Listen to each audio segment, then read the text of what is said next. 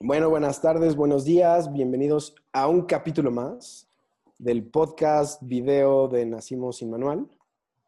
Estamos otra vez Val y Julio. Oli. Hello, Julius. Hello. Julius here. Julián. Julián. Julián. Julián Álvarez. Julián. Al- Julián. Ah. Bueno, el tema de hoy, muchachos, el tema de hoy es un tema que a todos les va a resonar, yo lo sé, porque a mí también, y a estos dos muchachos también yo sé que les resuena, es la procras- procrastinación. Parece que a Otto también le, le justo lo llama. que te iba a Ahí está. decir. Ahí A Otto también le resuena. Sí, mi perro ya me está reclamando. Dice, este güey procrastina cuando dice que me va a sacar a ir a cagar a tal hora siempre y se hace güey y termina saliendo dos horas más tarde o le terminas encargando a la otra persona que saque al perro. Desde esas cositas tan chiquitas procrastinamos. La cosa es ¿por qué?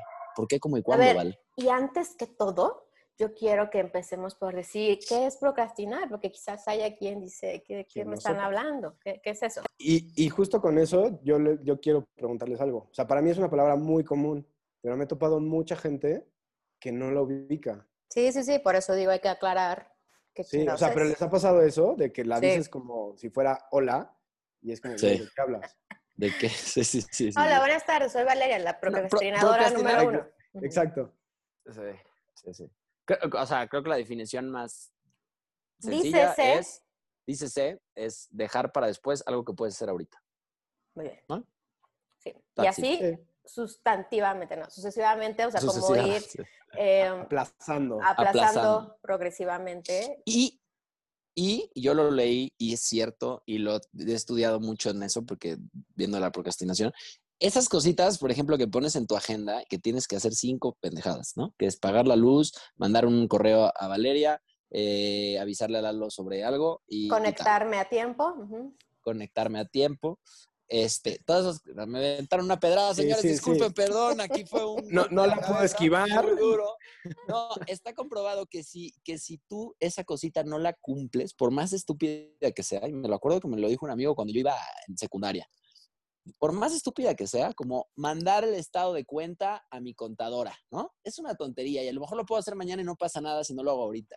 El hecho de no hacerlo, esa cosita se queda en tu cabecita ahí, Sí. y, es co- y es como un constante, "Ay, ay", Es una tortura maldita es que no te deja estar en paz ni vivir la vida. Sí. Sí. Te Sí, da es como la tortura de la gota.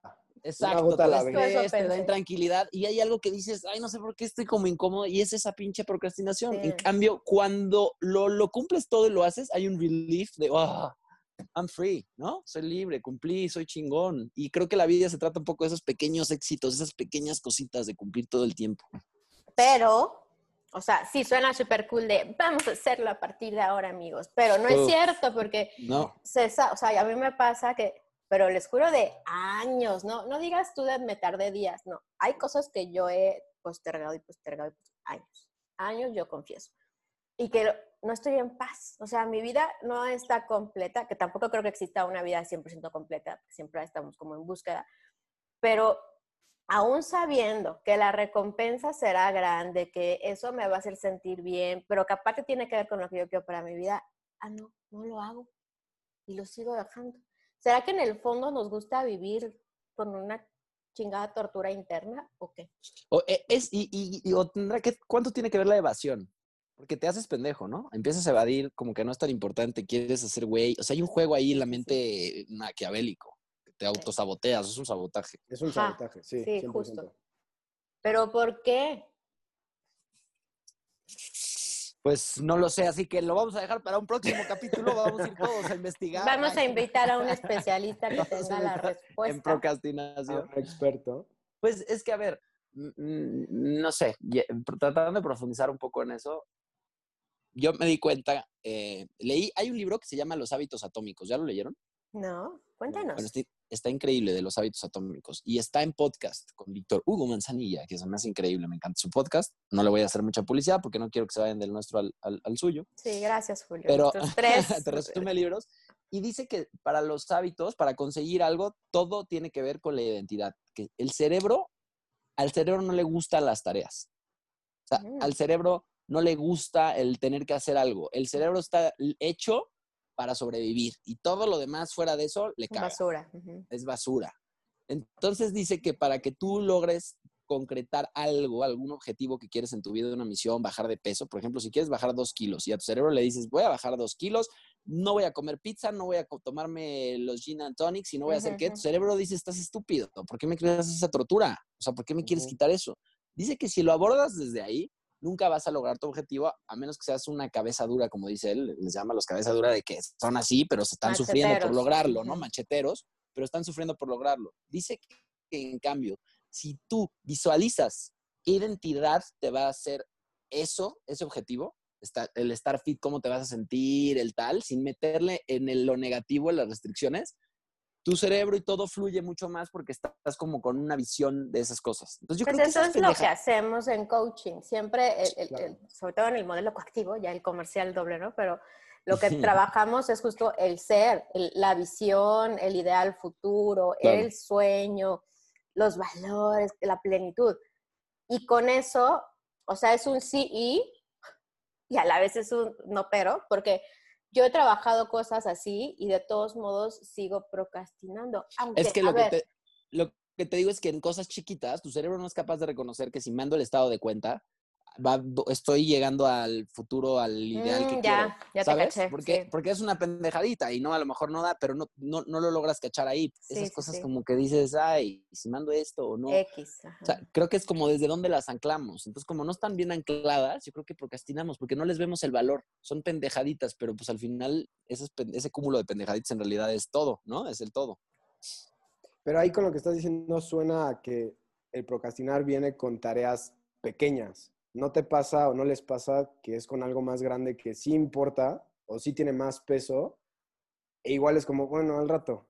Sí, y, yo, a mí sí me pasa y, y, a mí lo que, o sea, lo que he descubierto de mí, de, de dónde viene ese autosabotaje con un sueño tan grande, o sea, con una tarea pequeña como practicar inglés todos los días, ¿no? Pero que tiene que ver con un sueño muy grande de dar conferencias y coaching en inglés y en español, por lo menos. ¿Y por qué no hago esta práctica diaria de hablar inglés con alguien si tengo amigos que lo hablan o tengo amigos que es su idioma de origen. Creo que hay como, en mi caso, lo que descubrí es como un, un, miedo a que ese sueño es tan grande como, chin, y si no se logra, chin, y si no está tan padre, y si no lo logro. Entonces como que inconscientemente entra en mí un artilugio sofisticado de, ay, pues no voy a practicar ahora, como es así como cuando quieres aventar a la alberca, pero empiezas a querer meter el pie, y, lo sacas y nunca te avientas. No sé. O sea, ¿piensas que puede venir un poco conectado con el miedo? Mucho. Yo creo que sí. Sí, para, para desde como yo, yo lo veo, sí. Y justo es eso. El miedo de uno, estar ahí y no, como dijiste, no lograrla. O dos, que no sea tan bueno como lo estabas visualizando. Entonces, mejor me quedo con mi, fantasía, que yo sé que está poca madre, yo la controlo y pues no hay falla. Eso estuvo muy fuerte. Sí, sí, sí. O sea, sí, la verdad. sí, que la controlo, claro. Es que me llegó. Te llegó. Y por eso, señores y señoras, desde hoy el podcast va a ser en inglés. se acabó, aquí lo vamos a Aquí ya, me va a estar retando. So what I was telling you, what I was telling you. Yeah, sure, I'm sure. no. Sí, sí, me quedé yo también muy, muy pensativo, sí, sí, tiene que ver con el miedo, tiene que ver con, tiene que ver, yo donde menos procrastino es con las cosas, si piensan ustedes también, con qué es con lo que menos procrastinan. Yo con las cosas que me dan una recompensa inmediata. ¿Tipo? Pues hablando, no sé, en algún negocio, en una cosa así, algo que sé que puedo ganarme, que va a ser rápido, que es corto y mm, algo de una venta, algo así, y que tengo una comisión, pum, soy súper pilas y no dejo, no dejo, no dejo, no dejo, no dejo, no dejo, porque digo, ahí viene, viene, viene, lo conseguí ya. Pero en las cosas a mediano, largo plazo, puta, como no la veo cerca, me hago güey, le doy vueltas siete veces al círculo y, y me hago güey. Sí. Sí. Sí, yo yo con lo que desde hace ya llevo unos buenos años no, no, dejándolo y no procrastinando es en el ejercicio, en, en, cuidar mi alimentación y toda esta parte. Y en cuestión de trabajo, cuando tengo un deadline, o sea, soy súper pilas, como dices tú. Pero cuando es, bueno, pues ahí vamos viendo, justo lo que estás diciendo, güey, me resonó cañón. Porque es como, bueno, pues sé que no hay prisa, sé que a ellos tampoco les surge, y entonces es como, eh, sé que lo voy a hacer rápido en, que si me aplico dos horas lo saco. Y entonces no, en lugar de hacerlo al principio con calma, es como las últimas dos horas antes del deadline, es, órale, chingale. Ay, yo soy ese, sí. Sí. Eso está horrible, ¿no? Horrible.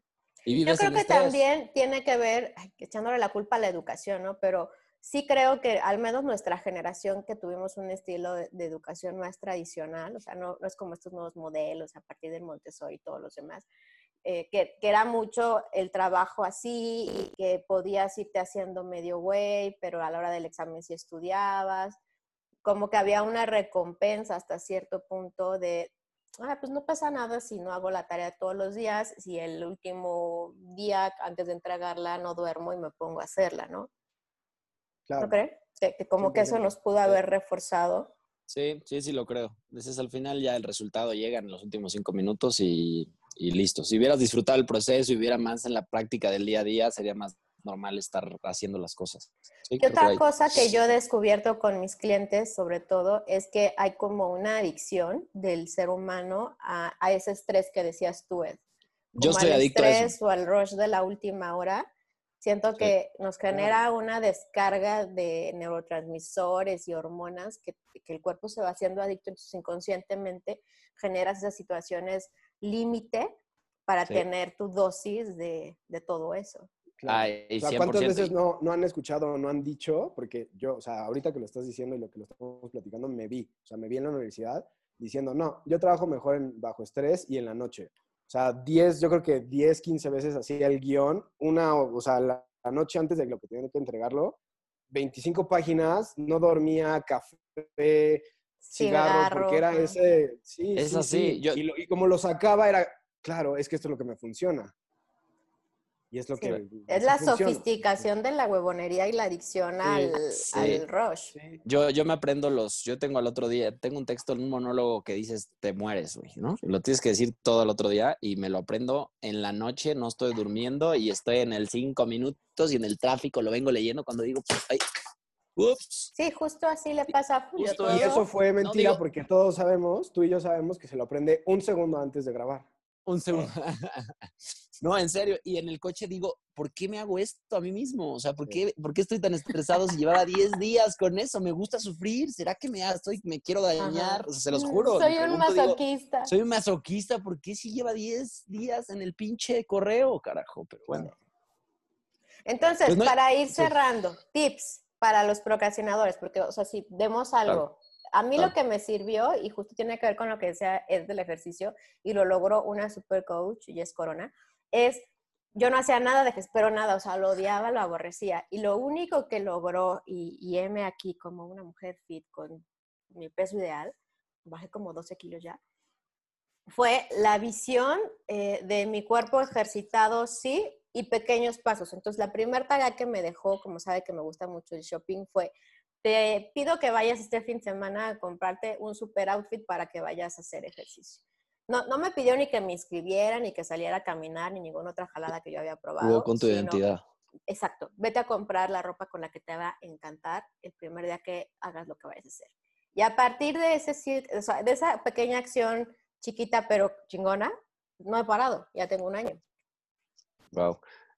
Yo, eh, yo lo que dices tú, Val, igual alineadísimo, lo del rollo de la identidad, pero ya lo dijiste tú. Otra, entonces, por mencionar otra cosa, a mí eh, es, dejé de compararme porque cuando hacía ejercicio decía, puta, lo que me falta para llegar a estar como este güey o para esto, o cuando Mm. cualquier cosa, uy, ve dónde está. Y algo que está tal vez muy choteado, dije, la competencia es conmigo. Y si logro yo 50 sentadillas o 50 lagartijas o hacer esto o tal, hoy yo logro despertarme a tal hora que me la propuse. O sea, como que me puse a competir mucho conmigo mismo en buena manera y eso me ayudó mucho. Como que dije, no, no estoy compitiendo con nadie, es una mejor versión mía, clávate eso. Y, y ten logros chiquitos que para ti son enormes porque tú los estás haciendo. Entonces ahora me, me recompenso mucho cualquier cosita, como que me aplaudo solo. Digo, ay, a huevo, lo lograste tal esto. Ay, a huevo, lograste comer bien hoy.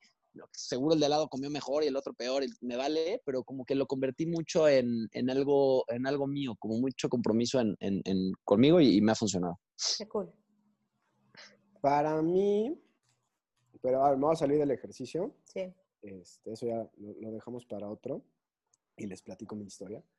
Pero para mí, por ejemplo, lo que me funciona mucho es tener cositas para disfrutar el proceso. O sea, cuando tengo una tarde o, o todo un día de estar en la computadora de edición, o sea, es como, ok, ¿qué me va a hacer disfrutarlo todo? ¿no? Pues pongo mi musiquita si no es algo de narrativa que tenga que estar al pendiente del, del diálogo, o, o tengo mi, o sea, me preparo mi café o mi carajillo, o sea, como cositas que sé que voy a estar metido, pero disfrutándolo mucho y me hace, o sea, sobre todo gozarlo más, porque aparte me gusta lo que hago, pero es como esos pequeños gustitos que lo engloban y es como, ok, ya estoy cómodo, vamos. ok. Qué bien. Le pusiste la recompensa, la cereza, está conectado. Ajá. Conectado con el ser también, o sea, no es nada más lo que vas a hacer y cómo evitar procrastinarlo, sino cómo vas a disfrutar, quién vas a ser durante el proceso. Pues, Exacto. esta persona que se cuida, que se consiente. Entonces ahí están, amigos, nuestros pequeños tips. No, Sí, no es nada uno- sofisticado ni Nada. Uno último que les voy a poner ahí, que también en un libro que leí, que dice- se llama, y está muy padre también, la verdad es que no lo acabé, pero se llama la ley de los cinco segundos. Dice que si en cinco, si tú le das a tu mente cinco segundos para empezar algo, a discutir contigo, ya valiste madre. Tu mente te va a empezar a jugar mil cosas. Que si tú tienes que hacer algo, no le des los cinco segundos, te pares y lo hagas. Digo, es algo muy simple, pero pues creo que también tiene mucho sentido. Sí, súper sí. Y, y me ha ayudado justo ahora en, en la época esta de cuarentena de que no me quiero levantar a hacer ejercicio y gracias a los que hacen clases como Ed a las ocho y media, pues es- mi madre es de que me duermo diez minutos más, cinco segundos, me despierto, me paro y aunque sea en pijama, pero hacer algo, ¿no? Claro. Muy bien. Equipo. No vamos a hacer eso, ¿no? Val, perdón, no vamos a hacer eso de equipo. Sí, yo sé. Esta vez no, esta vez no, pero eh, bueno, Me pues no, odian. Dejamos para mañana. Lo dejamos para mañana. Me encantó, muchachos, compartir con ustedes platiquita y otra vez invitar a la gente que, que nos escucha o que nos ve a que, pues, aparte de que nos compartan, que, que pregunten, que convivan, que nos manden cosas. Lo voy a poner yo en mi Instagram, Ed el suyo, Val también, y por ahí o por todos lados se privilegio, vale. Julio. Julio, no sabes qué honor que nos pongas en tu Instagram. Sí, no, no pero se vale, se vale ¿eh? que nos preguntan por, por Instagram, por Facebook, por donde sea, porque los temas que pongan, porque un día se nos puede acabar la imaginación de temas. Entonces, lo que ustedes pongan ahí lo podemos discutir acá. Y nada, gracias por escucharnos, una vez más. Una vez más. Gracias a todos, compártanos como ya dijeron, recomiéndenos y sí, mándenos ideas y eh, gracias por quedarse hasta el final a escucharnos si es que lo lograron. Eh, Y ya no voy a hacerlo de equipo porque mi equipo me odia y no me quiere apoyar en eso. No, solo una pierna del trip te odia. Ah, pero ok, por lo menos. no voy. Adiós. Eh, chao. Hasta la próxima.